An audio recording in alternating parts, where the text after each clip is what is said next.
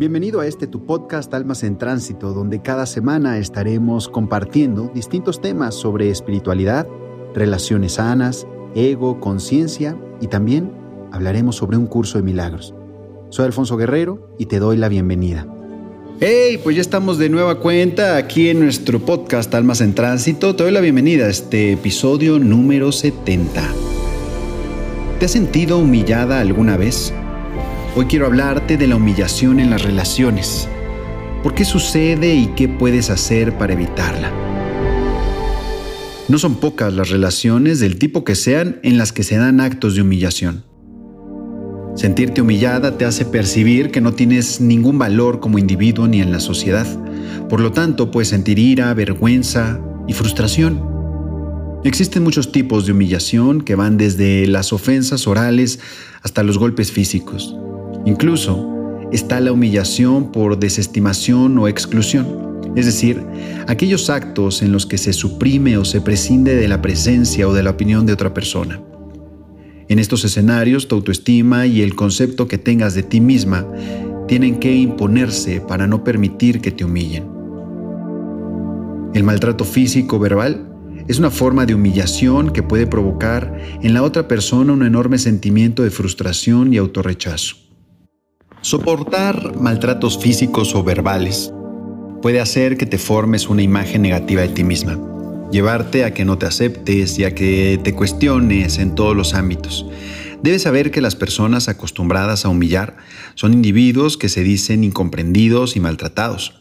Se caracterizan por carencias emocionales y proyectan en otros sus propias frustraciones. Son personas que necesitan reducir la dignidad de otros para sentirse temidos o superiores. Sin embargo, para que la humillación tenga el efecto que esta persona espera, es necesario que se produzca una respuesta en la otra persona.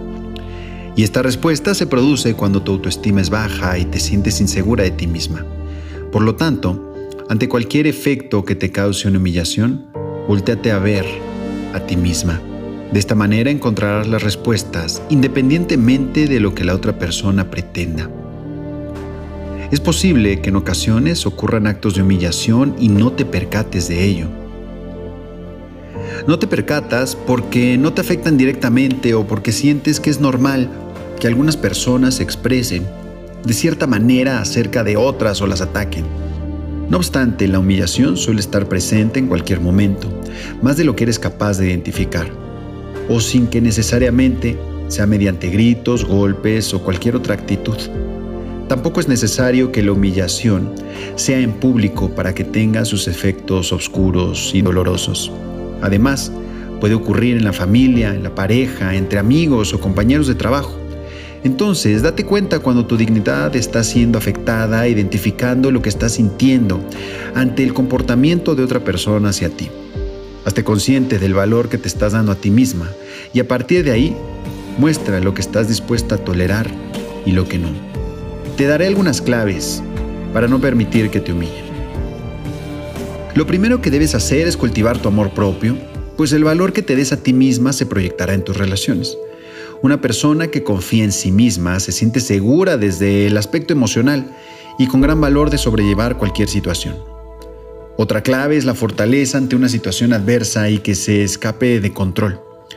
Puedes lograrla a través de la práctica de la observación.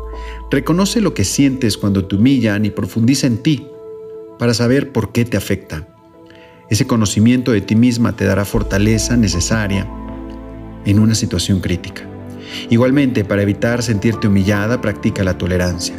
Recuerda que las personas que humillan tienen carencias afectivas y emocionales.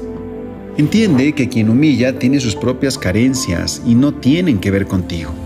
Por último, Pregúntate qué harás con una relación en la que recibes malos tratos. Toma la decisión de alejarte o quedarte siendo congruente contigo misma. Querida, espero que este episodio te haya movido un poquito, que haya abierto tu mente y que decidas a favor de ti y no a favor de permanecer en un lugar donde no estás siendo valorada, amada, respetada y que estás llegando incluso al maltrato o a tratar de sabotear tu autoestima y el autoconcepto que tienes de ti. Estoy seguro que absolutamente todos podemos cambiar nuestra realidad y absolutamente todos podemos salir de la miseria mental dolorosa, de sufrimiento, de escasez que estamos viviendo. Pero es necesario que hagamos las cosas distintas, es necesario que nos empecemos a ver con amor, es necesario que nos empecemos a tratar de una manera mucho más honesta, mucho más profunda y más congruente. Querido, querida, te veo en mis distintas redes sociales, me encuentras como Coach Alfonso Guerrero. ¿Ya viste lo que publiqué hoy en Instagram? Estoy seguro que te va a ayudar a comprender mucho más el tema de hoy.